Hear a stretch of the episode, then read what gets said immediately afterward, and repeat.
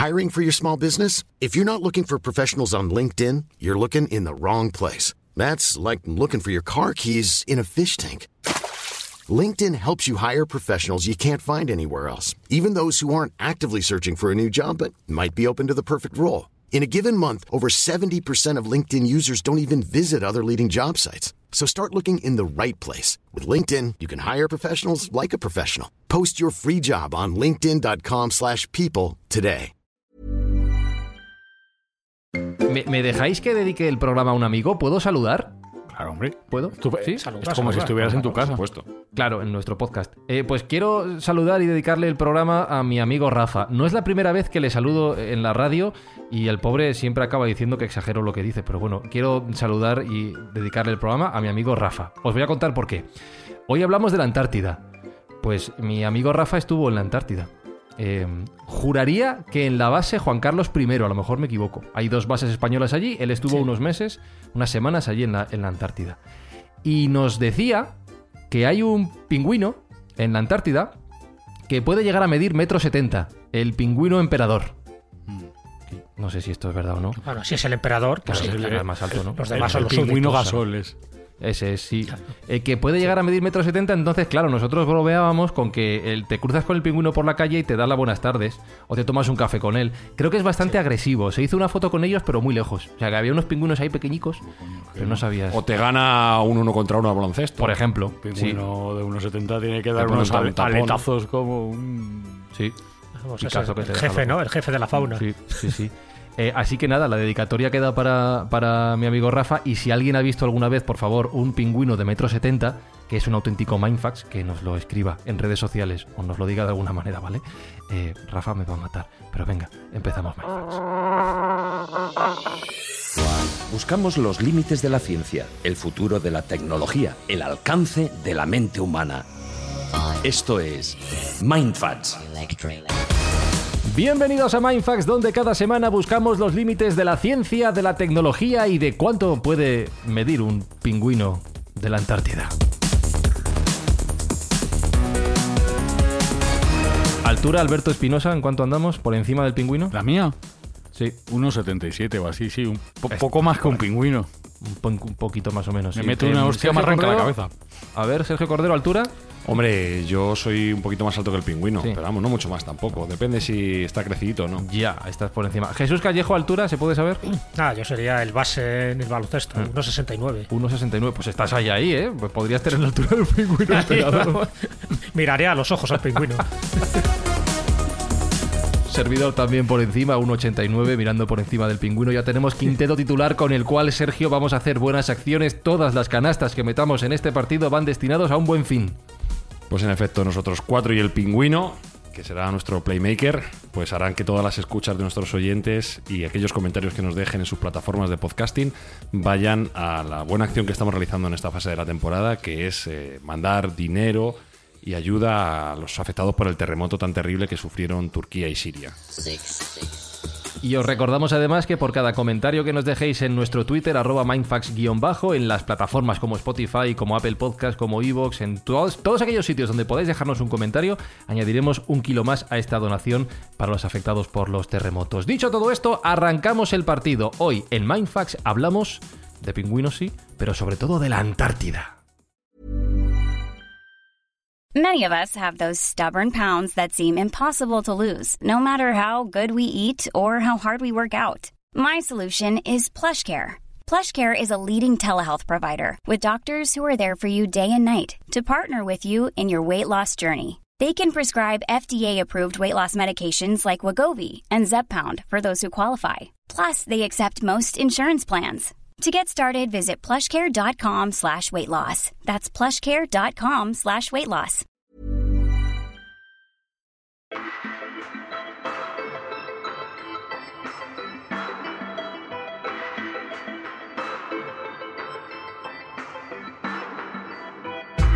Porque Jesús, hoy todos sabemos que allá por la zona sur del planeta hay un... Si miras el mapa mundi, hay un borde blanco que recorre todo el sur, mm, que debe ser enorme pero muy finito, porque siempre sale muy finito, pero luego cuando lo ves en el globo terráqueo ya todo unido, es un buen bicho de hielo enorme, que yo no sé cuando descubrimos que estaba ahí, porque realmente circular por ahí no vamos mucho.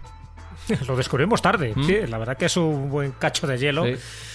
Tan, tan cachazo de hielo que si algún día eso se derrite y va camino de derretirse, porque las temperaturas en el polo sur son siempre mucho más rápidas, ¿no? Van aumentando mucho más rápidas que, que en el resto de- del planeta. Si algún día se derritiera todo ese casquete polar austral, ¿sabes cuánto subiría el, el nivel del mar? Un metro setenta. Sí, casi. pingüino 60 se salva. metros. 60 metros. Si sube 60 metros, sí, porque de hecho, fíjate, la mayor reserva de agua dulce, el 80% de toda la reserva de agua dulce del planeta está en, la Antártida.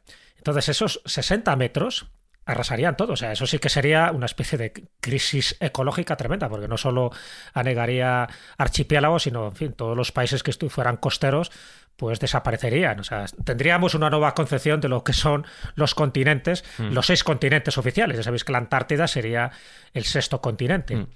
Y no sería ni el más pequeño ni el más grande. De hecho, está considerado el, el cuarto continente más grande. Pero sí que tiene una serie de características esa masa de agua, que por cierto, esa masa de hielo, que, que a diferencia del Polo Norte, Ojo, debajo, si, si escarbáramos un poco hasta esos 4 kilómetros de espesor de media, que tiene 4 kilómetros de espesor, a día de hoy, ¿eh? dentro de mejor de 50 años ya no tendrá ese espesor, eh, estamos hablando de dos masas terrestres que hay debajo, ¿vale? Entonces, eh, eso es muy importante también tenerlo en cuenta porque eh, debajo mm, se, se está estableciendo ahora la teoría de que podría haber continentes muy prehistóricos, evidentemente, que luego con, el hielo pues quedaron totalmente ocultados. Pero lo que sí se sabe por distintas prospecciones geológicas que se hicieron, sobre todo a partir del año 1958, con el Año Geofísico Internacional, es que hay dos masas de tierra ahí muy potentes. Pero claro, este continente tiene unas características muy singulares, ¿no? Aparte de, de las dimensiones. Es que es el continente más seco, es decir, apenas llueve, es el que más viento tiene, estamos hablando de 320 kilómetros por hora. 320. 320. Es el más frío, Sí, atento, claro. Mm. porque la temperatura más baja se ha detectado además hace relativamente poco, menos 98,6 grados. Bueno, en Huesca O sea, están ahí, ahí, ¿eh? No te creas que sí, sí, Teruel- bueno, sí. Llévate una chaquetita. Una una rebequita, ¿no? Mm. Es el más alto, el- como continente, ¿no? De, de- de los demás continentes. Es el más deshabitado. Estamos hablando siempre de según qué temporadas, pues estamos hablando entre 1.000 y 4.000 habitantes, evidentemente casi todos científicos. Eh, y también es el más desierto.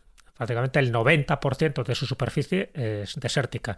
Así que bueno, todo eso le da una singularidad, le da unas características y por supuesto alberga muchísimos enigmas. Ya sabéis que a mí me gusta hacer juegos de palabras. Mm. La Antártida realmente tiene muchos misterios que te dejan helado. En- entre, entre ellos, madre mía, me he puesto el listón alto. Entre ellos, ¿por, por, por qué la Antártida se llama, se llama Antártida? ¿Por qué este nombre? ¿Qué- quién se lo Buena pregunta. Estaba Ajá. esperando que me la hicieran. No, porque es verdad, hay mucha gente que lo llama el Ártico y la Antártida, vale, bien. ¿Y de dónde viene? Sí. Bueno, pues casi siempre hay que tirar de- del mundo griego, ¿no? y sería una palabra griega. Antárticos. Antárticos, que significaría algo así eh, como el opuesto al Ártico, con lo cual tampoco nos dice nada. Ya. En fin, ya sabemos que la Antártida es lo opuesto al Ártico, ¿no? El polo sur y el polo norte. Vale, perfecto, viene de opuesto al Ártico. ¿Y qué significa el Ártico en ese, en el vocabulario griego? Lo que significaría, que vendría de la palabra árticos, significaría de la osa. Con lo cual esto ya nos pone un poco en aviso. Es decir, si es lo opuesto al de la osa, ya sabéis que en el Polo Norte, la referencia, cuando los marineros lo saben bien y las brújulas lo saben bien, haces, hay una referencia que te marca el norte, pero cuando tú no tienes brújula y, te, y observas el firmamento, vas a una constelación, que es la osa menor. Bueno, pues en el palito del carro de la osa menor, esa es la estrella polar. Por lo tanto, significaría ese Antárticos opuesto a la osa, es decir, opuesto a, al otro polo, que sería el polo norte. Por lo tanto, eso es lo que significa el polo sur. Así que nos tendríamos que ir ahí Antárticos, significaría Antártico, la Antártida, sería lo opuesto a la osa menor, por lo tanto, es pues la- las antípodas, Claro, eh, básicamente. Pero antes has dicho algo que me hace pensar. Has dicho que la Antártida se descubrió bastante tarde para lo que es nuestro conocimiento científico, por lo cual deduzco que los griegos lo único que estaban haciendo era establecer un teórico lugar antiártico el opuesto. Algo tiene que haber. Si arriba hay esto, abajo tiene que haber otra cosa. Claro, exactamente, sí, porque a ver, lo que es el Ártico, bueno, no es continente, como bien sabes, sino que, bueno, el Ártico lo componen ahora multitud de países, ¿no? Está desde Alaska, Laponia, en fin, parte de está Groenlandia, en fin, el Ártico son muchas cosas. El Ártico ya se sabía, ahí estaba. Pero, eh, y esto viene bien incluso por lo de los mapas también cartográficos, eh, siempre ha existido, eh, cuando uno hacía una composición del mundo, del mundo conocido, existía lo que se llama el horror vacui, es decir, Sabíamos ya más o menos los continentes, poco a poco se iban descubriendo, sobre todo los mapas más importantes es cuando ya se había descubierto América, y se van colocando. Entonces el Ártico se colocaba en todos esos mapas. El, el Antártico no se había descubierto oficialmente, digo oficialmente porque luego hay muchas teorías, pero por ese horror vacui, es decir, por ese miedo al vacío, lo que hacían los cartógrafos, fueran alemanes, fueran franceses o fueran de mallorquines, colocaban una terra incógnita australis, es decir, eh, en ese lugar había algo incógnito que no sabía muy bien qué era, pero ahí lo colocaban. Eso no quiere decir que, lo conocieran. Es decir, se intuía que por simetría, si, si, en el Ártico había hielo, en el sur también tenía que haber hielo. No sabían si era un continente y no sabían, por supuesto, las dimensiones. Y eh, los primeros avistamientos, aquí hay que volver a echar pecho, ¿no? En, cuestión de, descubridores españoles, se, suele atribuir a Gabriel de Castilla, que en uno de los barcos, él salió con tres barcos desde el puerto de Valparaíso en, en Chile. Iba buscando corsarios, pero bueno, al final ya sabéis, la tormenta le desvía y él ve unas tierras, lo que serían unas islas, en fin, cubiertas de hielo, eh, en la latitud de 64 grados sur, que más o menos se sabe ahora que corresponderían al archipiélago de la Shetland del Sur, que forma parte de uno de los piquitos que tendría la Antártida. Bueno, pues sería el primero. De hecho, de las dos bases españolas te he citado una, que es la base de Juan Carlos I, que vamos a ver lo que durará este, este nombre de Juan Carlos I. Pero la otra base es la de Gabriel de Castilla, ¿no? que estaría precisamente en la isla de excepción mm. dentro Qué gran nombre. La isla, de excepción. la isla de excepción. Soy muy dentro del archipiélago de, de la Setland. Sí, porque para que veas. Es que, bueno, eh, toda eh, la etapa y los vericuetos y las aventuras y las desventuras del descubrimiento paulatino de las distintas tierras que componen este continente de la Antártida, bueno, tiene muchos sinsabores. Pero bueno, vamos a hacer caso a la historia oficial. En 1603, Gabriel de Castilla vería, bueno, lo que sería un piquito de lo que luego se convertiría en la Antártida. Y poco a poco ha habido nuevas exploraciones. Ya sabes que los ingleses siempre empiezan a hablar de James Cook. James Cook es el primero que circunnavega la Antártida alrededor de 1722. También hay otra fecha que hablan de 1776, que yo creo que es la más correcta. Pero la circunnavega, no llegan hasta allí, ¿no? No saben muy bien un poco qué dimensiones tiene. y tenemos que ir hasta bien entrado el siglo XIX para empezar a encontrar las, eh, por decirlo así, como las primeras exploraciones eh, fiables ¿no? de lo que existe en la Antártida. Exploraciones que eh, tanto el capitán William Smith, que en 1819 descubre lo que sería esta isla de excepción, además le va poniendo nombres, ¿no? Las islas que va descubriendo, Decepción, Smith, como no, él es el capitán Smith, pues ya sabes, el nombre no falla. Mm, mm. La isla del Rey Jorge, pero bueno, estamos hablando un poco de los extremos de, la Antártida, y esto es en 1819. Luego ya a partir de 1820, 1821, aquella se divide en un poco la, la autoría ¿no? y el mérito. Estamos hablando de un mercader británico, también se habla de un explorador y un científico ruso, también de un cazador de focas estadounidense, da igual. El hecho es que es a partir de 1820, fijaros qué tarde, cuando ya se empieza a tener un control y sobre todo un dominio territorial de lo que puede ser la Antártida. Pero, eh, como sabéis, en la Antártida al final no se descubre, o sea, no se llega hasta el Polo Norte, perdón, hasta el Polo Sur, hasta que se hace la famosa expedición de Amundsen y la de Scott. Scott no llega, bueno, llega, pero llega más tarde, al final llega 34 jornadas más tarde, pero ese 14 de diciembre de 1911 es cuando Amundsen, el noruego, se atribuye el mérito de decir, hasta aquí ya sabemos dónde está ese Polo Sur cuidado, geográfico, que luego lo comentaremos porque hay tres polos sur diferentes, ¿no?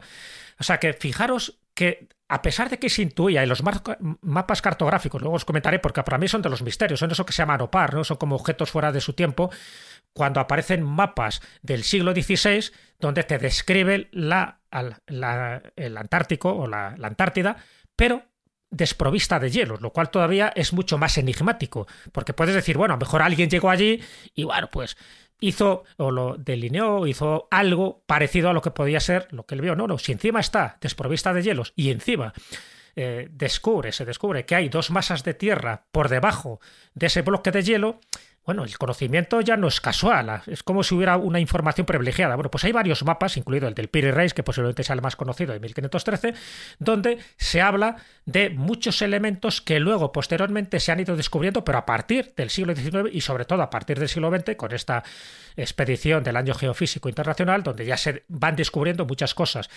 Entonces, bueno, llama mucho la atención porque al, volvemos a entrar en ese mundo de los misterios que tanto nos gusta decir, esos mapas son evidentes. Algunos los podemos explicar por esto que decía, ¿no? De la simetría por el olor vacui, porque si existía algo en el norte, tiene que existir algo en el sur.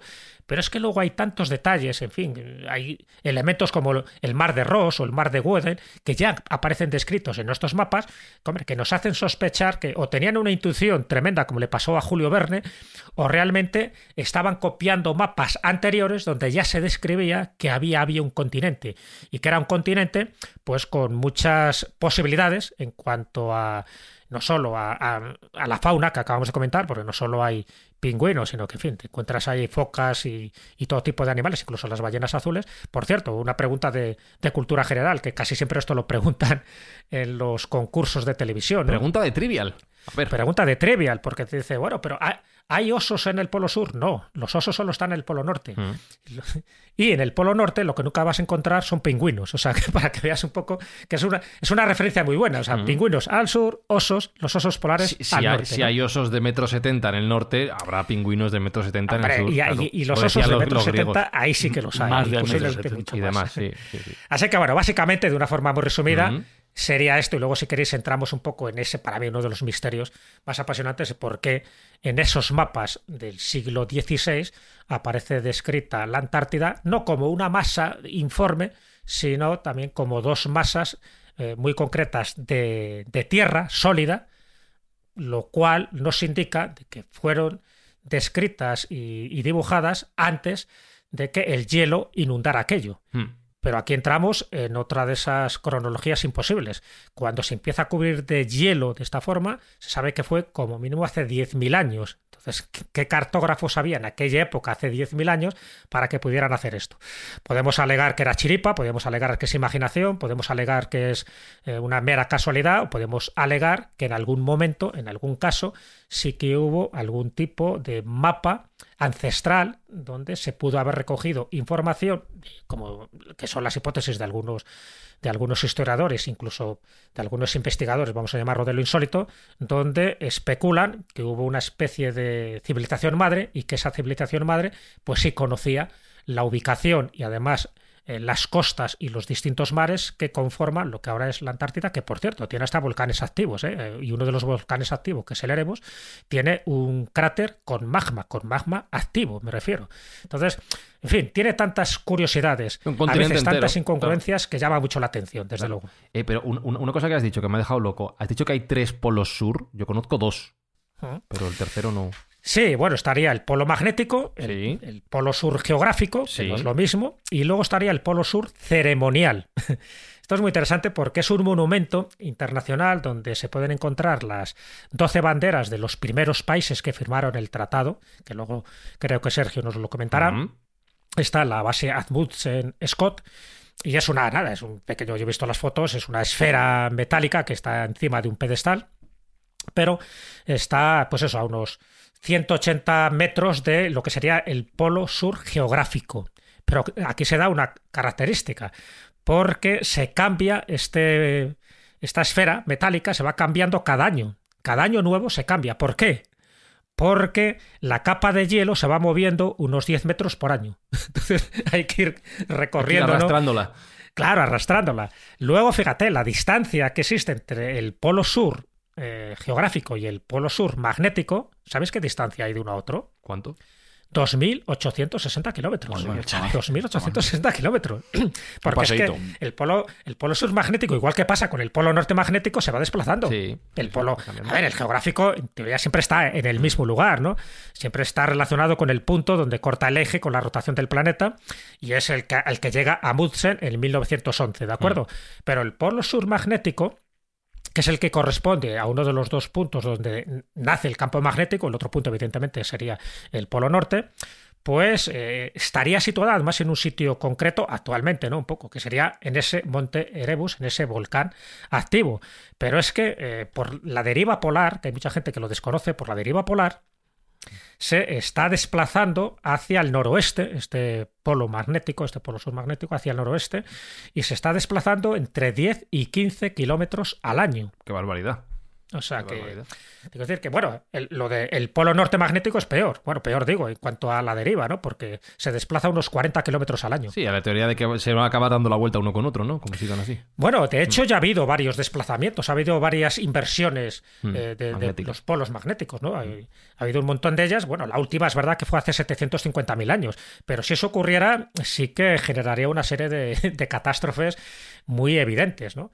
Pero que ya ha habido varias en los últimos 85 millones de años, ha habido más de 100 po- cambios de polaridad en este sentido. O sea, que no ha sido tan infrecuente dentro de lo que es la vida planetaria, Hmm. no tanto en la vida desde que el Homo sapiens estamos aquí viviendo y, y sufriendo las penalidades muchas veces de estos cambios climáticos. Pues nada, una lista más a las cosas que nos van a acabar matando en un futuro. Vete tú a saber si más o menos próximo. Eh, yo estaba pensando, Espinosa, que tú imagínate organizar una expedición para ir a descubrir el Polo Sur, pegarte la panzada, llegar allí, empezar al hielo, encontrarte una isla, llamarlo Isla Espinosa si quieres, puedes poner el nombre que quieras, ¿vale?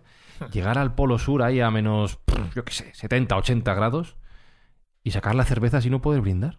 Ya, Todas congeladas. ton- congelada, sí, vaya movida. Ya. ¿Tú crees que merece la pena? Pues se buscaría la forma, ¿no? Para, para calentar eso un poquito y que consiguiera textura líquida. O no es tan importante, nos quedamos en casa, ¿no? Y yo creo que ya. ¿Ir o no? No. ¿O No, no, beber ir. cerveza? Beber cerveza sí. Ah, vale. A mí no me gusta, pero para ti sí. Luego por ti. Sí, a mí sí. Nos quedamos en casa. Bebiendo cerveza, vale, sí. Venga, eso, eso. Me frío, mucho frío.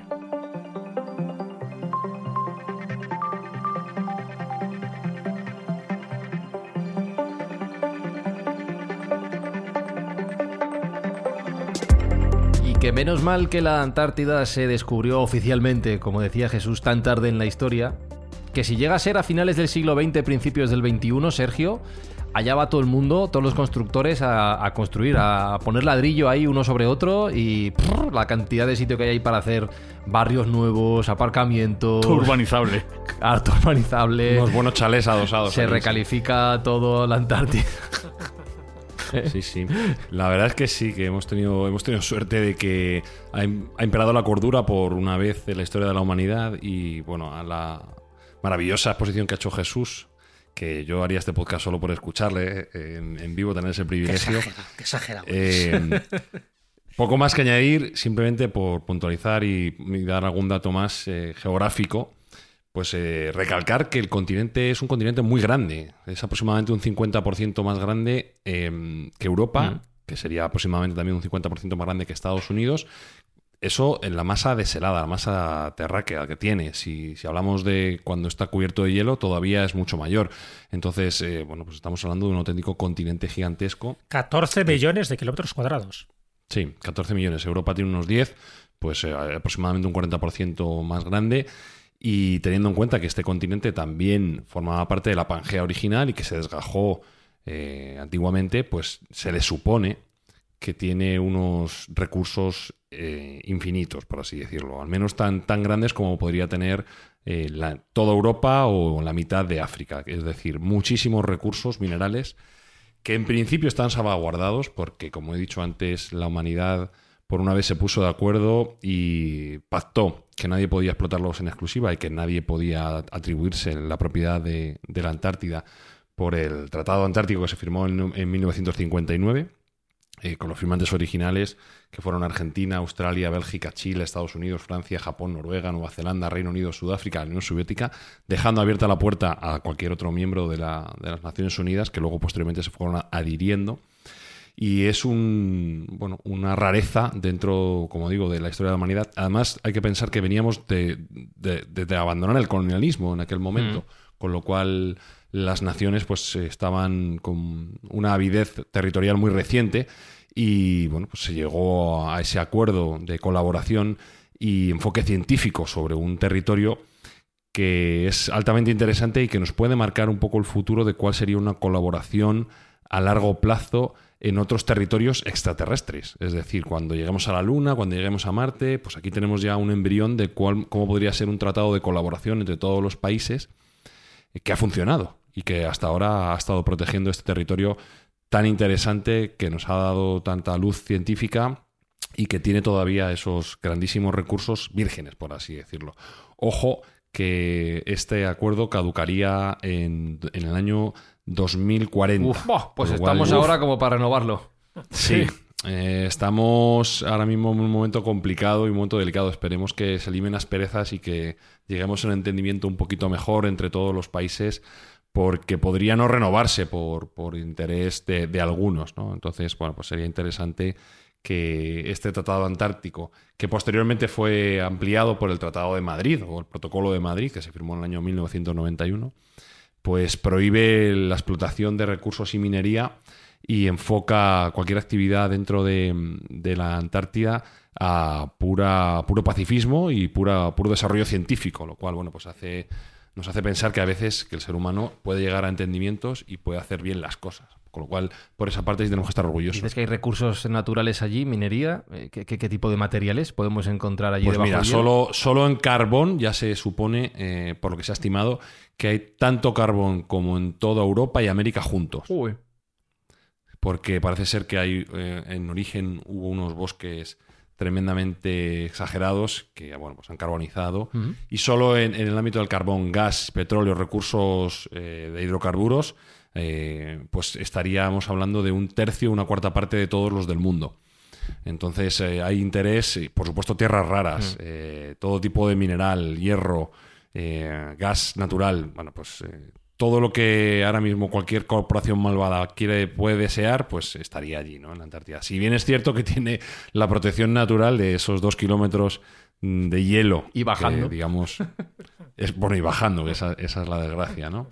Eh, bueno, pero sería un buen, una buena capa protectora para, para intentar enfocar en esos recursos pero sí es algo goloso, es algo goloso y, y esperemos que la avaricia humana no, no rompa este, este buen entendimiento que han tenido hasta ahora las naciones para salvaguardar toda esa riqueza que pertenece a la humanidad. ¿no? Y al final es yo creo que el único ejemplo de tierra mm, eh, que existe mm, que es un condominio de toda la humanidad, ¿no? que no corresponde la propiedad a nadie y que tiene un enfoque muy marcado en el ámbito científico, que es algo para estar contentos. Sí, además en ese tratado de 1959, que esperemos que, que se renueve, sirvió precisamente para eso, para que no hubiera esas injerencias militares, expansionistas de determinados países como, como era Rusia y como era Estados Unidos, ¿no? Porque bueno, anteriormente ya hubo intentos, ¿no? Con la operación Hype Jam y muchas historias, ¿no? Para intentar establecerse, incluso también los propios nazis también intentaron establecerse allí en el año 1938. Luego, si hay tiempo, os comentaré ese tipo de aventuras. Pero como los tres requisitos claros que especifica el Tratado Internacional que protege ¿no? la Antártida es, primero, no tiene que haber ningún tipo de actividad militar, descartado. Segundo, ningún tipo de extracción de minerales, porque efectivamente hay muchos minerales entonces aquello sería un sin Dios. Y tercero, no puede haber ningún tipo de explosión nuclear allí, ni experimental ni, ni de nada, ¿no?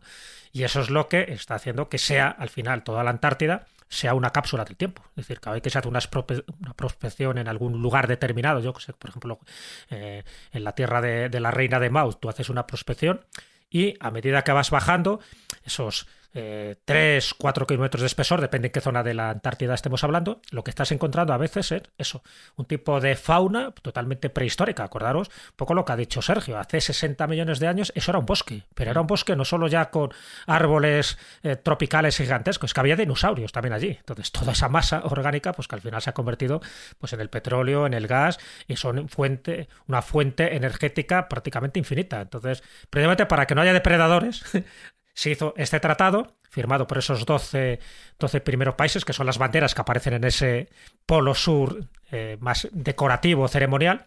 Y a partir de. No sé si ahora, me parece, Sergio, creo que hay hasta 54 Estados miembros que se han sumado ¿no? a este tratado. Sí, los adherentes al tratado son 54. Y dentro de los recursos se nos ha olvidado uno muy importante que lo ha mencionado Jesús de pasada, pero hay que volver a reiterarlo. Tiene entre el 70 y el 80% del agua dulce de- del mundo. Eso va a ser Y importante, Esto es sí. un recurso que va a ser sustancialmente importante. Entonces, eh, no, no tenemos que perder la pista de eso y que el día de mañana no haya pues un conflicto eh, serio por ese agua dulce que puede ser escasa, como estamos viendo en España con la sequía pertinaz que nos está afectando.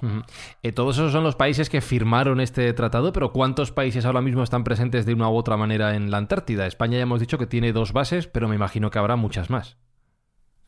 Sí, los países que están con presencia, digamos, semiconstante, porque, bueno, pues eh, normalmente cuando se, se, está en la Antártida es durante el verano austral, es decir, nuestro invierno, mm. porque las temperaturas, como, como bien ha comentado Jesús, pueden llegar a menos 90 grados y no es plan de, de, estar por allí. Si bien es cierto que normalmente las bases científicas se establecen en costa, que parece ser que tiene un, una temperatura un tanto menor. Eh, en, verano parece que puede rondar entre menos 5 y 5 grados. Lo que es ir a la playa, claro, pues estar ahí. El venidor de, de, la Antártida.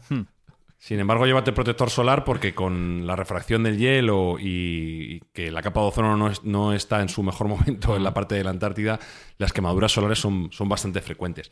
Eh, aproximadamente hay 12 países que son los que tienen presencia permanente o al menos alterna. ¿no? Estos veranos australes eh, hay algunas bases permanentes, como puede ser la base McMurdo, que es la, la base más grande que hay, que es americana, de bandera americana, aunque tiene presencia internacional. Y normalmente hay entre 1.000 y 5.000 personas en cualquier momento en la Antártida. Hay que decir que cada vez es más frecuente, y esto es un poco nocivo para el, para el ecosistema, cada vez hay, eh, hay, más presencia de turismo. Se lleva mucho últimamente el tránsito marítimo turístico en forma de crucero. Hay bastantes cruceros que es que por suerte son muy caros, porque es claro, es el destino más exclusivo y, y es el destino más exótico del mundo. Es eh, muy, muy difícil llegar y muy, muy caro. Entonces, eh, por suerte, los pasajes son muy, muy elevados, pero cada vez hay más turismo de este ámbito y está afectando negativamente a la flora y a la fauna.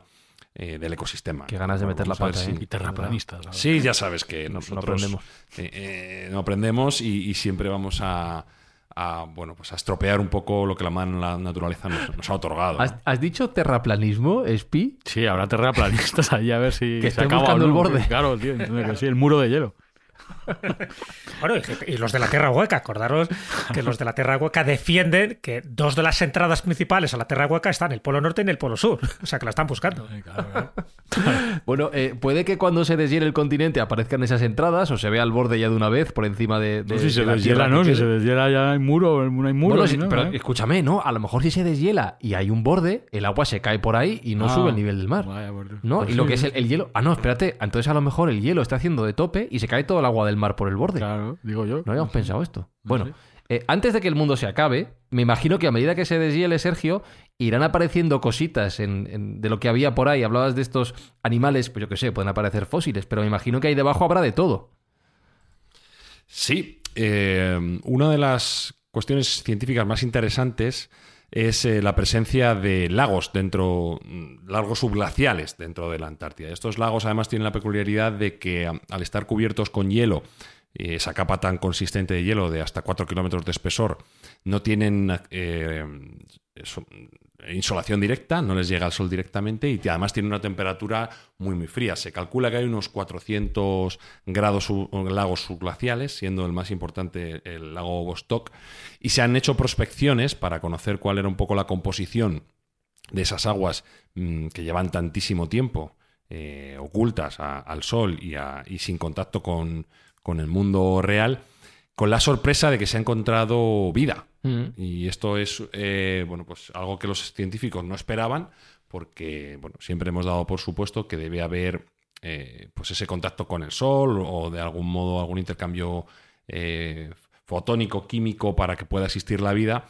Y en esas prospecciones se han encontrado vida en el ámbito microbiano, ¿no? sobre todo bacterias, etcétera eh, pero también se han encontrado algunos, algunos peces en otros, en otros lagos, eh, de los cuales he visto algunas fotos e intentaré poner alguna porque son realmente curiosos. Algunos con, son con la piel completamente transparente y los ojos están dentro del cráneo siendo eh, ellos ven a través del cráneo que el cráneo es transparente. Es algo alucinante que en una película de extraterrestres eh, podría encajar perfectamente y, nos da una imagen de lo diversa que puede ser la vida y lo, persistente allá donde se encuentra. ¿no? Muchas veces estos, estos eh, seres vivos pues están allí gracias a chimeneas geológicas y utilizan energía química para medrar y para, para funcionar.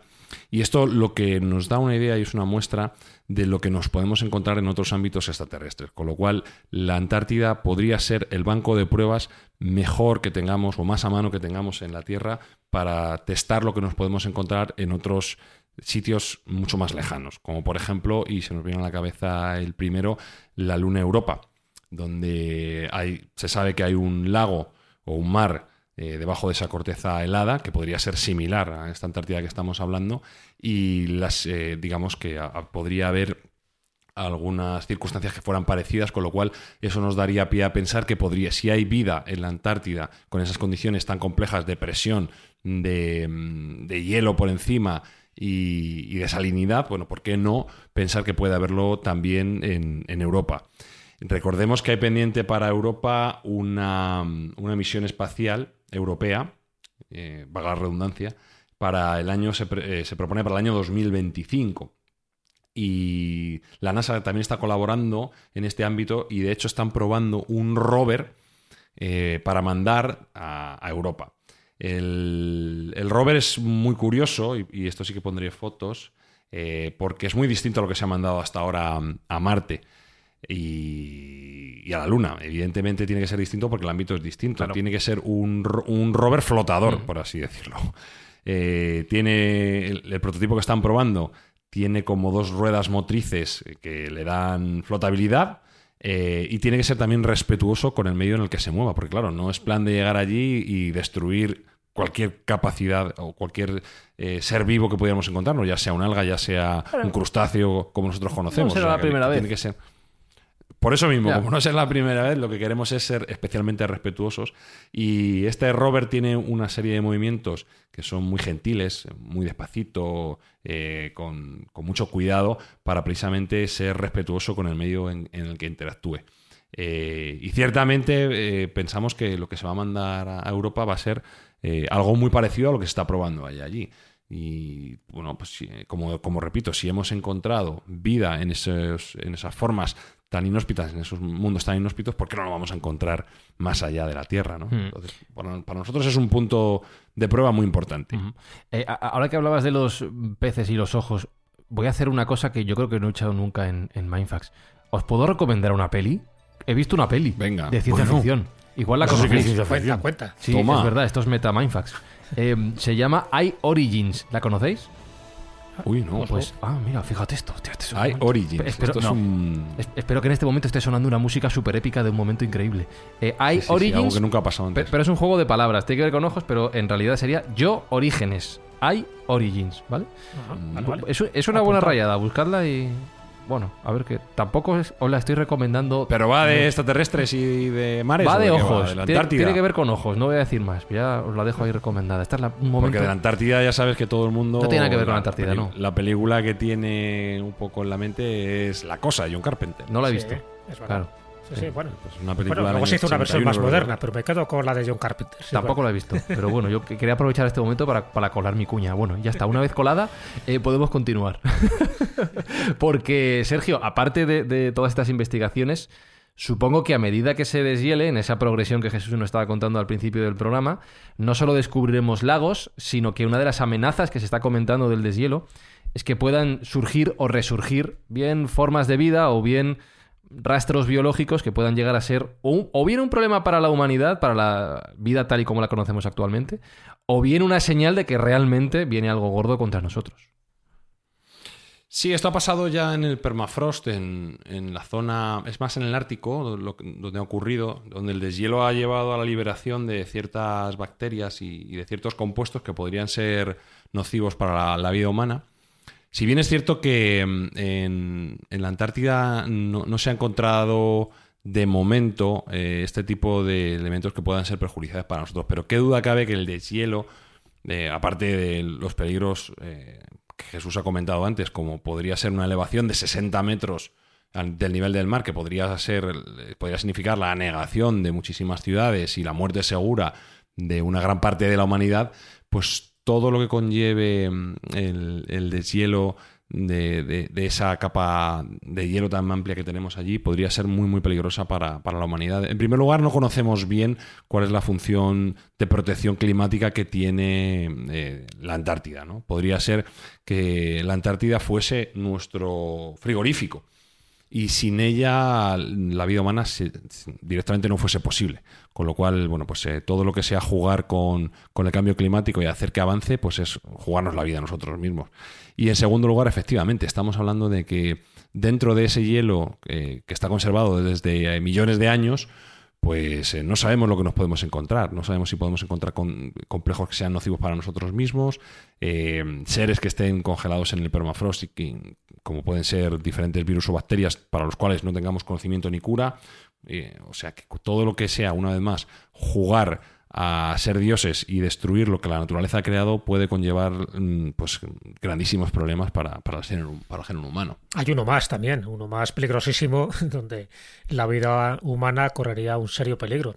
Si se deshiela todo, es decir, aparte de la subida del nivel del mar, aparte de que desaparecería, por ejemplo, el krill, que sería el alimento principal de muchos animales marinos, como pueden ser las ballenas, eh, debajo de esa capa de hielo hay un montón de volcanes. En fin, sabemos que hay tres volcanes activos. El Erebus es uno de ellos, que es el más conocido, pero, pero debajo se sabe que hay más de 100 volcanes. 100 volcanes que, precisamente, a- al hacer de tapadera en la capa de hielo, no se emite el calor y los gases que estarían generando. Si eso lo quitas, si tú le quitas esa tapa, es decir, esos volcanes, muchos de ellos activos, haría que la temperatura de la Tierra subiera muchísimo más. Como abrir la olla express. Exacto. Y los gases que iban a, que iban a ser expelidos, eso, y gas- gases nocivos, os podéis imaginar, pues haría que mm, a miles de kilómetros a la redonda la vida sería prácticamente eh, insufrible ahí. O sea que, que las consecuencias, como si fuera una cadena de desastres, serían terroríficas. La única ventaja que yo le vería a todo esto, pues por poner una ventaja, es que a lo mejor sí que descubríamos especies nuevas descubriríamos a lo mejor un continente desaparecido que, en el que vivió una humanidad ignota de la que no tenemos constancia y aparecerían sus utensilios y cosas similares. Pero ¿a costa de qué? Es decir, ¿qué, qué historiadores, qué geólogos, qué científicos habría para contarlo? Posiblemente ninguno. Hmm. Eh, o sea que a la vez, Sergio, la Antártida es uno de los grandes riesgos e indicadores de ese avance del cambio climático. Es uno de los grandes chivatos. Sí, definitivamente. Estamos viendo y nos estamos acostumbrando ya, desgraciadamente, a ver imágenes donde se desgajan grandes partes de la Antártida y también en, en el Polo Norte. Eh, y bueno, cada vez el, el deshielo que tiene en verano es mayor, ¿no? Esto es una, una preocupación que tienen los científicos y de hecho gran parte de los desarrollos que se están llevando a cabo allí versan sobre el cambio climático. Ahí es- in situ están testando y probando cómo puede afectar el cambio climático y, y qué mm, componentes puede llevar para la humanidad. Y esto, bueno, pues eh, es algo que nos tiene que preocupar y, y mucho, ¿no? Tengo aquí un par de, de puntos en el guion que prepara Sergio, junto con Jesús, de los temas de Mindfax que me vuelven locos, Espi. Eh, Hmm. Esta ya es la parte más Mindfax de todo. Perdón, estoy haciendo una investigación paralela. Sí. Que- ah, adelante, con tu Luego, luego, luego, ah, al final. ¿quieres? Bueno, tú, tú, tú pides paso. Te escucho, ¿vale? te escucho, te escucho. Sí, adelante. El, el primer punto que a mí me desconcierta es el supermercado de meteoritos. Toma ya. No, no- no entiendo esto, Sergio. ¿Qué tiene que ver los meteoritos con todo esto? Ya luego hablaremos de los nazis, Bueno. ¿eh? Pero primero meteoritos. ¿Nazis? ¿Va a haber sí, sí, sí, va a nazis? haber, na- va a haber nazis, va a haber nazis. Sí, sí. Tardígrados. Sí, sí, tardígrados los meteoritos, sabes que son un tema referente en Mindfax. Y si alguien quiere ir a cazar meteoritos, el mejor sitio donde puede ir es a la No, Antártida. no, no. No, ya, le- no Ya, alentes no a la gente de la cazar meteoritos Ya, a la. Antártida. No. El Soria también cae, ¿eh? no lo Está más alentes. cerca. Eh, Primero tienes que ser científico y, y que te permitan ir. ¿eh? A partir de ahí ya puede luego hacer tu Cae plan. mucha gente Pero- que le falta un tornillito y se toma las cosas En, peor. lo- en los últimos 50 años eh, se han descubierto en el entorno de 50.000 meteoritos en la Antártida. Y se descubren tantos no porque caigan con más frecuencia allí, que caen con la misma frecuencia que en todos los sitios, sino como al comentar Jesús, que es un sitio muy seco donde no llueve, casi no hay erosión para esos meteoritos, con lo cual pueden permanecer muy bien. Y además el, contra- el con- el contraste del hielo con el meteorito, que suelen ser de colores oscuros, tienen, hace que tengan una visibilidad muy clara, con lo cual eh, grupos de científicos que salen a ellos sí licenciados para hacerlo a la caza de meteoritos, pues han encontrado, como digo, 50.000 en los últimos aproximadamente 50 años. Algunos tan grandes como 18 kilos encontrados por unos Oh, wow. japoneses con... Sí, que es algo rarísimo, ¿no? En, en que se encuentran meteoritos tan grandes. Hace poco también se ha encontrado uno de 6 kilos. Bueno, se encuentran. se- la mayoría son pequeños, ¿eh? la mayoría son muy pequeños, pero no por eso no dejan de ser importantes, porque no nos olvidemos que los meteoritos nos dan una imagen de cómo era la formación inicial mm, de la Vía Láctea y nos están dando una foto fija de cómo era el universo hace 4.600 millones de años. Entonces, algunos se han identificado como meteoritos marcianos, otros desde el cinturón de asteroides. Bueno, hemos encontrado muchísima diversidad dentro de esos eh, 45.000 y se considera que debe haber unos entre 300 y 400.000 más dentro sumidos dentro del hielo. Con lo cual, Cuando se deshiele eso, ala, venga, ¿quién quiere un cuando meteorito en casa? bueno, puedes hacer, puedes hacerte varios chalés con los, con las piedras meteoríticas que, que no te van a faltar. Entonces, hay muchísimo material para estos cazadores de meteoritos eh, y para estos científicos que se dedican a estudiarlos, que, que, como digo, o- o aportan un conocimiento esencial acerca del universo. Y bueno, pues eh, allí los tenemos. Como el que va a coger setas, Mm. puede ir a coger meteoritos. O sea, que Salir los domingos ahí a coger pedrolos. con una cestita. Claro. Eh, Espi, ¿quieres contar tu estudio ahora o vamos con la mandanga? No, sigue, sigue con tu mandanga. Sí. Déjame que estoy Venga, terminando mi pues investigación. vamos con la Ah, parte de la. De yo la te aviso, no te preocupes. Va- no, bueno, que te voy a tener que pedir paso yo porque se va a acabar esto. o sea, tampoco te creas que tiene mucho tiempo. Eh, vamos con la parte de la conspiración, la que te gusta. Eh, ha- has hablado de nazis, Jesús. Nazis. Eh, ¿qué, qué, qué cosas hay en, en la Antártida que nos vuelen la cabeza eh, presupuestamente, que diría el otro? Bueno, ¿os acordáis cuando hicimos aquel capítulo dedicado a la cara oculta de la luna, no? Tardígrados, de las teorías conspiranoicas era que ahí estaba, en fin, el germen del cuarto Reich que en algún momento pues va a resurgir. Bueno, Sí. pues de la Antártida se ha dicho algo parecido y lo tenemos Ay, más Dios. cerca, ¿no? Que la luna. Eh, y esto, a ver, todo se especula, ya ves que las conspiraciones pues a veces se vuelven infinitas y, y muy locas en función de un hecho real, ¿no? El hecho real es que eh, hubo una expedición antártica alemana en el año 1938, el 38-39. Se sabe que hubo allí un- una serie de, de desembarcos alemanes, teóricamente para crear una estación ballenera, ¿vale? Pero fijaros en qué fecha estamos, ¿no? Eh, muy cercano ya a esa Segunda Guerra Mundial, y crean lo que se llama la Nueva Suabia. Nueva Suabia, que, que estaría dentro de, si visualizáis un poco la Antártida, en la parte norte, en lo que se llama la Tierra de la Reina de Maud. Ahí estaría, ¿no? Bueno, pues vale, eh, a partir de ahí se empezó a especular si, porque luego se empezaron a ver submarinos eh, nazis en 1945 por la zona de Argentina, ¿no? Entonces, claro, sabiendo que esa expedición supuestamente científica a la Antártida se produjo en 1938, que se sabe que se creó una base llamada Nueva Suabia y que se vieron submarinos después, supuestamente, de terminar la Segunda Guerra Mundial merodeando por esa zona, pues empezó a especular, a ver, primero, que si Hitler se había salvado y que había llegado a un lugar seguro, como podía ser este lugar, sabemos hoy por hoy que No es el mejor mentira, destino. Que, que no es el mejor destino, aparte Hitler no salió del búnker de Berlín, se pegó el tiro. Si se va, se va a totalmente Mallorca o algo demostrado. así. a la Antártida. Y, y aquí entra la rodeo segunda daba. parte de esto, ¿vale? Eso un poco os he puesto en contexto de que parece que ahí estaban los nazis y no Sí. solo durante ese, ese tiempo, sino que se han permanecido. Y han permanecido a través de una serie de cosas, ¿no? Pero han Porque, bueno, han permanecido, creado- han se han permanecido ahora. quiero entre decir, ellos. Jesús. Sí, ahora sí, sí. mismo hay nazis ahí. que, que- que, claro, y a día de hoy habría Con los nazis pingüinos también. de unos 70. Disfrazados de pingüinos, por eso y- miden. Y, metro cormoranes, efectivamente, hay un poco de todo. bueno, ¿qué ocurre? Que eh, Estados Unidos, además, pues también aquí interviene en esta especie de puzzle. Bueno, pues, ¿cómo interviene? En el año 1946 termina la Segunda Guerra Mundial. Es verdad que durante la Primera y la Segunda Guerra Mundial, Antártida siempre se mantuvo al margen de cualquier conflicto o cualquier acción militar, ¿de acuerdo? Los pingüinos no se posicionaron. No, no, y Mm. el pingüino emperador menos. Entonces, lo que hace eh, Estados Unidos es crear lo que se llama la operación Habyaun. Habyaun es más o menos el gran salto, ¿no? Bueno, oficialmente es una operación científica. ¿Para qué? Comandada para, con el contraalmirante Richard Berg, que también es un personaje curiosísimo para analizar, y cerca de unos 5.000 hombres con 13 naves y 6 aviones, pues hacen el mayor desembarco en aquellas tierras remotas que se había hecho hasta el momento. Estamos hablando de 1946. Y supuestamente para ver eh, las condiciones climatológicas extremas cómo afectan a las tropas allí desembarcadas, ¿vale? Pero claro, ahí entra la teoría de la conspiración. Dice, cuidado, a ver, los, eh, los norteamericanos no son tontos. Dice, si sospechaban que había una base nazi, esto lo habían orquestado con esta especie de paraguas informativo, porque también iban unos cuantos periodistas para cubrir la información. ¿Para qué? Pues para atacar la base 211, que estaría, esta sería en Nueva Suabia, y, y desmontar eh, a la base militar, militar y estratégica que tenían los nazis, donde supuestamente estaban preparando, dentro de la teoría de la conspiración, estaban Mm. preparando una serie de naves voladoras, los famosos eh, Aunebus, para luego atacar eh, Occidente cuando llegaran los momentos adecuados con el nuevo Hitler. Bueno, pero pues, Hitler estaba allí, el antiguo Hitler estaba allí también. Claro, supuestamente estaría Ah. allí, pero estuviera no estuviera, daba igual. Lo que es, eh, estaría reconstruyendo un poco lo que sería ese cuarto Reich. ¿En qué lugar seguro, más o menos seguro? En la Antártida, porque en cualquier otro sitio, en Alemania, evidentemente no, en cualquier parte de Europa no, en América tampoco.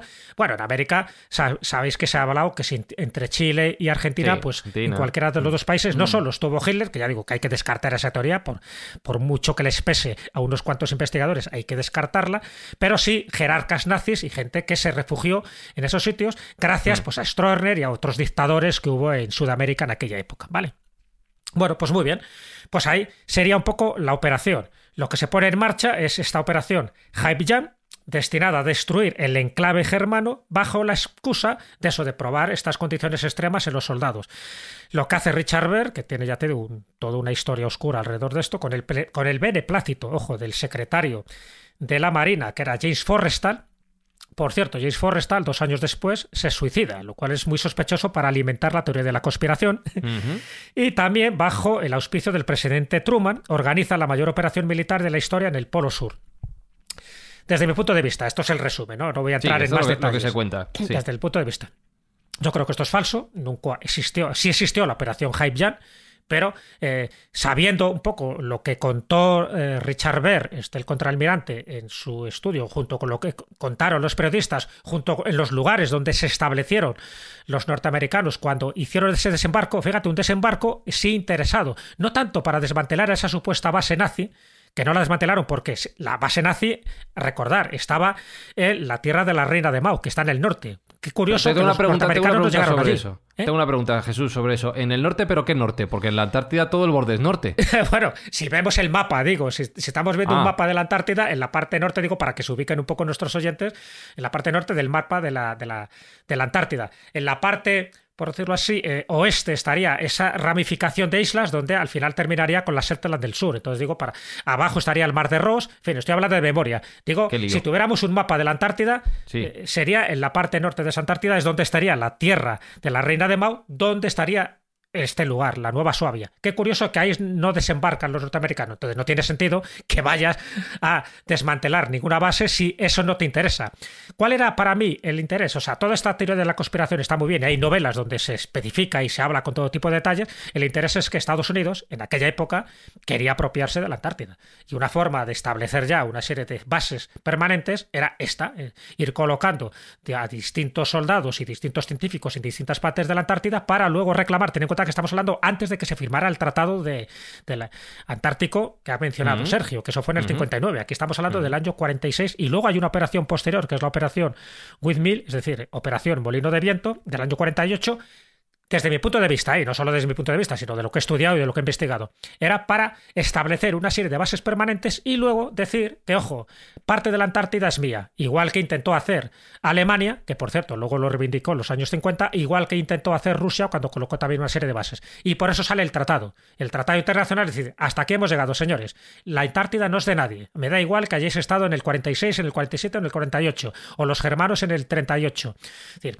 pero para que veáis cómo llega la teoría de la conspiración, se habla de, de nazis que allí estaban activos en el 46, de mi punto de vista nada, que estaban construyendo naves eh, aéreas, que los nuevos, y también, eh, por supuesto, armamento militar muy sofisticado. Para mí, desde mi punto de vista, hasta donde yo sé, todo es mentira, pero a día de hoy, si miráis en Internet, se sigue alimentando esta teoría de la conspiración con naves voladoras, con nazis y con todo tipo de elementos. Ya te digo que solo os faltaría los tardígrados. Ahora entiendo lo de Isla de Decepción, Espi. Pues claro, venden así claro. Y luego resulta que no hay nada de nada, pues te está contando una historión. Pero no solo, no solo había nazis, ¿eh? Cuidado, Sergio, porque había ovnis, había pirámides, había de todo. En la Antártida hay de todo. Pirámides Sí, también. bueno, yo no También, sé si ya nos Sí. va a quedar mucho tiempo para. Porque ya, para ya que hemos abierto el chiringuito, Sí, sí, sí, sí. Eh, bueno, también hay una conspiración, una teoría de la conspiración al respecto de construcciones piramidales en la Antártida. Esto lo he visto yo en, pre- en Incluso- Predator, sale. de hielo. Alien versus Sí. Predator, sale ahí. Eh, de- incluso que son, grandecitas, de dos kilómetros de base, o sea que estamos hablando de una, La unos piramidones ahí importantes. Parece ser que está descartado, pero sí que es cierto que hay ciertas. Parece ser ciertas que está imágenes- descartado. Me gusta esa frase. Parece ser que está descartado. Es que hay ciertas imágenes satelitales No donde me sí quiero se ven las pillar los pirámides, dedos. ¿eh? No, no, no, He visto yo al la Papa con, está. con un abrigo de, de rapero. como que quería Fran, por cierto. Eh, yo eh, la foto la he visto, la foto de la pirámide, y ciertamente puede, puede dar a, a esa ilusión óptica, realmente. Entonces, bueno, la descartamos en principio, pero eh, hasta que aquello no se deshiele o que podamos ir a tocarlo, Lo descartamos con precaución. Claro, no lo sabemos. Pues la foto está, ya os la pondré. Pero sin embargo, el uso de satélites también tiene, tiene otro, otro ámbito dentro de- del estudio de la Antártida. Ya sabéis que los satélites se pueden utilizar para muchas cosas, con telecomunicaciones, para hacer fotos eh, de, de zonas que nos interesen o para estudiar eh, el clima de determinadas zonas. Sin embargo, para mí el culmen del uso del satélite en la humanidad es el estudio de la mierda de pingüino. ¿Cómo? ¿Qué ha dicho? ¿Qué ha dicho? Para esto siempre hay tiempo. Adelante. Sí, sí, sí, sí, sí, sí. Vamos a ver. eh, el cambio climático se puede estudiar de muchas formas. Y una de ellas, eh, que, que ha sido utilizado, ha sido utilizado, como digo, imágenes satelitales. Por favor, esto es un tema muy serio, como para reírse. Gracias al estudio de la mierda de pingüino vía satélite, se puede saber qué tipo de cambio climático estamos teniendo en la Antártida. Y os explico de qué modo. Los pingüinos se alimentan de varias. El culmen. Claro, claro, claro. Hombre, ¿qué, me- qué- qué mejor uso le, le conocéis vosotros a un satélite? sigue. Los pingüinos comen varias cosas, Sí. especialmente el pingüino emperador. Sí, por favor. comen krill Sí. y comen pescado azul, ¿vale? Ajá. En función de lo que coman, si comen krill o pescado azul, sus, mm, digamos, sus defecaciones, sus mierdas, son de colores distintos. Si toman krill es como naranja y si toman pescado azul es más oscuro, más azulado, ¿vale? Entonces, a raíz de estudiar las imágenes por satélite de donde han estado colonias de pingüino, podemos saber cuál ha sido su alimentación, por cómo han defecado. Y como el cambio climático está afectando en especial a- a la- al krill, que son esta- estas gambitas pequeñas, estos crustáceos pequeños que son microscópicos y que serían cercanos al zooplancton, eh, pues estos pingüinos están viendo obligados a alimentarse cada vez más de pescado azul. Lo cual parece ser que no es bueno para, el- para su desarrollo completo. El krill es un, es un animal que es muy rico en omega 3. En aquella zona casi todo lo es, pero el- krill especialmente. Eh, y este, este calentamiento por zonas, este calentamiento, calentamiento zonal dentro de la Antártida, nos hace ver qué zonas están siendo más afectadas por eh, esa deforestación, esta, esta- El deshielo, iba a decir sí. este deshielo y esta falta de krill en determinadas zonas de la Atlántida. Con lo cual, en resumen, vía satélite, viendo el color de la mierda de pingüino, podemos saber si se está calentando o no se está calentando determinadas zonas de la Antártida. Lo que ha avanzado la humanidad de verdad. Y, esto es un Y la solución que es que sí, ¿no? Sí, claro. sí, a día de Claro hoy sí. tenemos. A día de hoy tenemos claro que hay menos presencia de krill que nunca, cada vez hay menos. Eh, los pingüinos están desarrollándose en menor medida gracias a. o, o en, o en detrimento por esa falta de alimentación del krill. Y cada vez se ve menos esa caca marrón, o sea, caca, digamos, naranja marrón, que es la que nos hace pensar que han tenido una buena digestión de krill los pingüinos. Con lo Mm. cual, debemos preocuparnos por su alimentación. Pues, Espi, has guardado tu mano de cartas para el final del programa. Sergio ha sacado su mejor jugada Sí. con los satélites y la mierda de pingüino. Espero que tu estudio mejore esto para dejarlo en alto. No, se va a quedar en la absoluta mierda. Eh, es la pingüino. decepción. Adelante con ello. Vengo con ello. No, he estado haciendo una investigación de esta película que recomiendo. Voy a hacerlo muy rápido, ¿vale? Sí, sí, sí, sí. sí. Muy rápido. Me ha sorprendido porque realmente la película fue premio de mejor película en el Festival de Sitges en el 2014, cosa que Sí, dices, hostia, pues esto debe estar bien. Y el tío, no sé, es un- o sea, no conocen, a- no conozco a ninguno de los actores ni nada, ni nada, ni esto es no. vinagre. La plataforma en la que está, no sé dónde coño la has visto, porque solo está de alquiler en Apple TV y No, en Amazon varias. Prime está en alquiler. Sí. Ah, o sea, has pagado por ella. Sí, Vale. sí, se ha pagado por ello. Ojo, ¿eh? En Fin Affinity tiene un 6,7, Sí. que bueno, ni tan mal. No es la hostia, pero bueno, está el 139 en, las mejores, en el ranking de mejores películas de ciencia ficción. bien, pero leyendo las críticas me ha gustado muchísima una Sí. que hace un, bueno, un individuo que no sé quién es, que dice, yo pensaba que lo del cartel era un girasol. Y pone, ojo, si es que no me entero de nada. Y sigue, creía que esta era una historia de ciencia ficción, de ciencia ficción, pero resulta que es una romántica de esas empalagosas en la que los amantes o se besuquean mucho o no paran de decir cosas raras que ninguna pareja de personas normales en su sano juicio diría, a no ser que fueran hasta las cejas de Popper. Entonces me gustado esta crítica compartirla con vosotros. Ya me extrañaba que fuera una película de ciencia ficción. Lo que te has comido ahí es una comedia romántica. No, no, no, no, no. Es de ciencia ficción. De Eh, hecho, porque está en, en tu situación actual, pues es lo que te pega. te diré una Y- cosa para. Pero bueno, para está bien, fue premio mejor película del Festival de Sitges 2014. O sea, el caso es que me, la suena y apunto. ahora que lo estoy viendo empiezo a pensar que la he visto. ¿eh? Me la Puede ser. Ya, vedla, vedla y, Y me a mí me. Sí, y cuando he leído la sinopsis, me quiere sonar esto, Puede tío. ser, o me la he visto o me la he dormido. Puede, puede ser que te hayas dormido. Lo que pasa es que para, para- para envolver tu comentario tenía una observación muy interesante. Es que eso que has leído Sí. podría ser un comentario de iOrigins O de lo que sea. O de Mindfax. sí, de Mindfax perfectamente. Sí, sí. Sí. Cinco estrellas. Sí.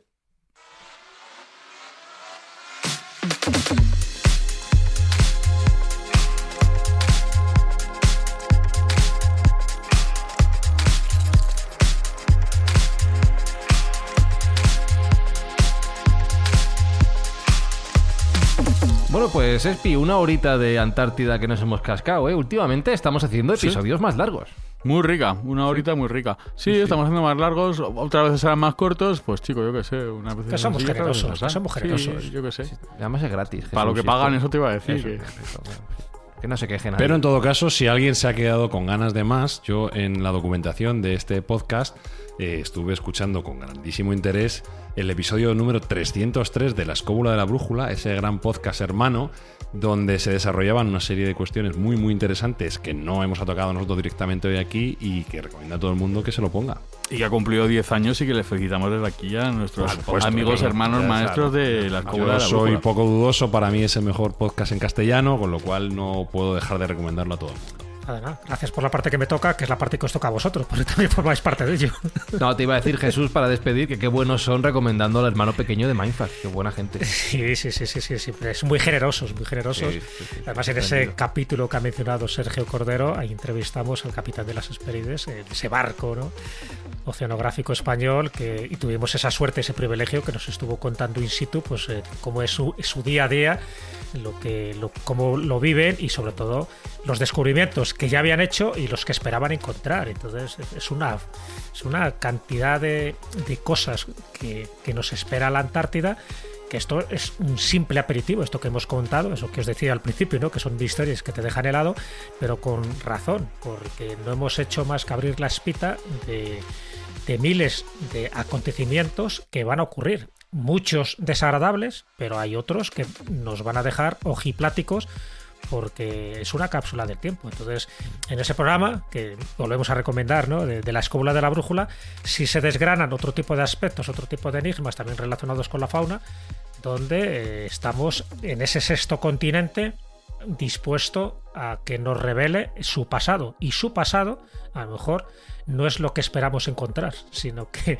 nos puede sorprender en cuanto a esa supuesta civilización madre, que por la orientación que tuvo en la época que se supone que habitó esa civilización madre, desde luego el clima era mucho más bonancible. De ahí lo de que era un bosque tropical.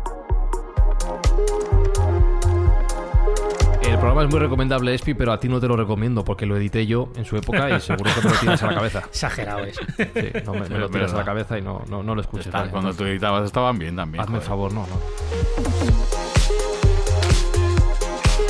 Y hagáis lo que hagáis, eh, Mindfactors, iba a decir escobuleros, Mindfactors, también escobuleros, eh, recordad que todos los programas que hacemos en Mindfax tienen un buen objetivo, Sergio.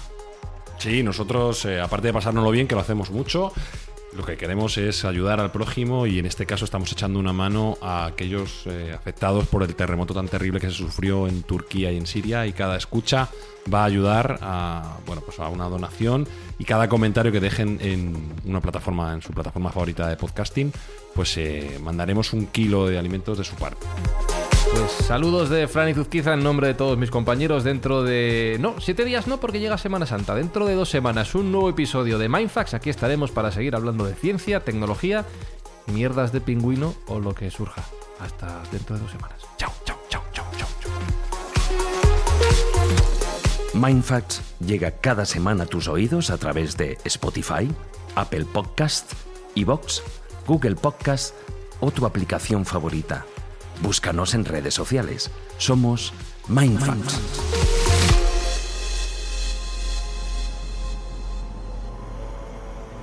18 de enero de 1912.